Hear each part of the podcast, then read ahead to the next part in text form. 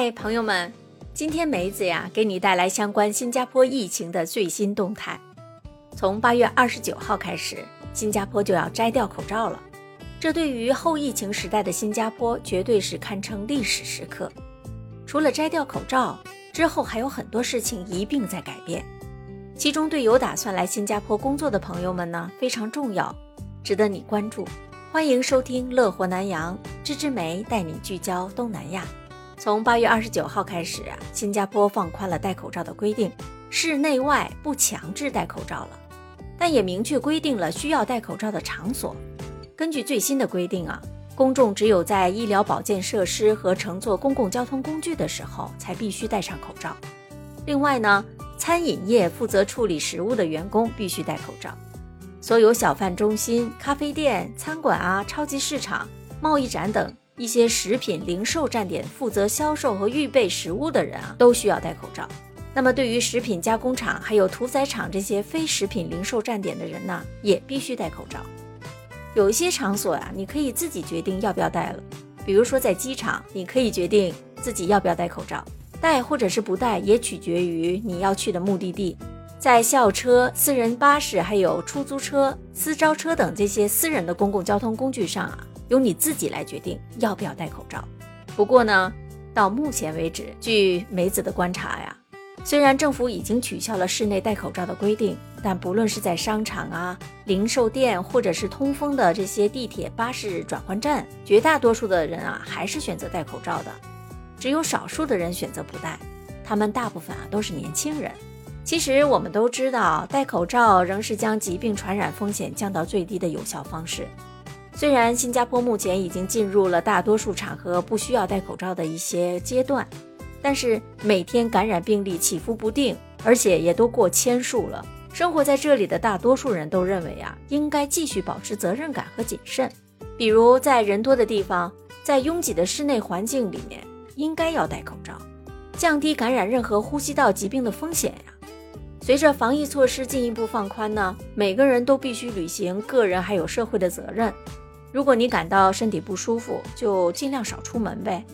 外出工作的时候，如果你还是感到不舒服呢，应该立即回家休息，或者是去看医生。其实也是对自己负责呀，保护好自己。如果你有和患病的人接触过，你应该及时的通过抗原快速检测来自检，并且在接下来五天内进行观察。如果你每次检测都是阴性的话，这样才放心外出啊。当然了。除了摘掉口罩的规定，因为疫情的影响呢，新加坡对于外来旅游还有工作的人也改变了政策。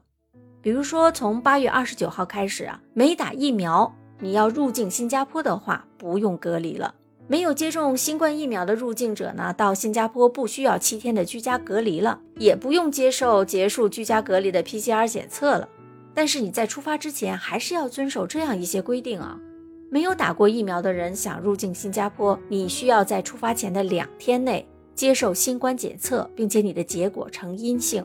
没有完成接种，比如说你接种疫苗不足两针的这种短期的访客，也需要购买新冠旅游保险了。对于年满十三岁还没有完成疫苗接种的长期证件持有人，还有短期访客呢，不需要再申请入境许可了。所有通过空路或者是海路入境新加坡的旅客。抵境前三天，可以通过新加坡入境卡电子服务平台提交电子版的健康声明了，比较方便。所以对于外来旅游的人来说呀，这个政策完全是放宽了。那么从十月一号开始，对于那些拿工作准证工作的人呢，需要出示这个疫苗接种证明了，而且你打了几针疫苗，相关于你能不能得到这个工作准证的批准。主要是对于从事建筑业、海事船厂还有加工业的这些人，从十月一号开始，住在客工宿舍的工作准证持有人更新准证的时候啊，你需要出示疫苗接种证明。批准所有长期准证和工作准证的新申请时啊，也会继续把申请者是否已经接种疫苗纳入考量了。当然了，对于已经在新加坡工作的这些人员啊，已经拿到准证呢。接下来，它的门槛也提高了。比如说，从九月一号开始啊，需要拿到更高的薪水才能申请到 SP 还有 EP 的工作准证。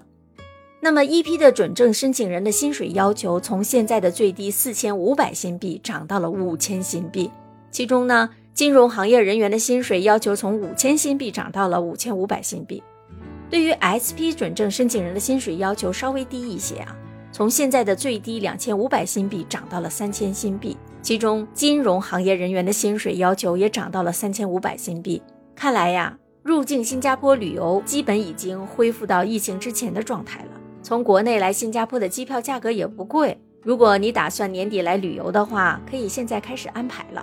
不过对于那些想来新加坡工作的伙伴们呢，由于准证批准的门槛提高了。想来就没有那么容易了。我认为啊，新加坡之所以会提高工作准证的门槛，也是因为疫情的影响。因为啊，新加坡现在本地的失业率提高了很多，想减少外来打工人员，为本地公民提供更多的就业机会吧。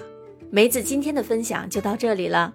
对于新加坡的这些改变，你有什么看法吗？欢迎在评论区留言哦。感谢你的聆听和支持。咱们下期节目再见，拜拜。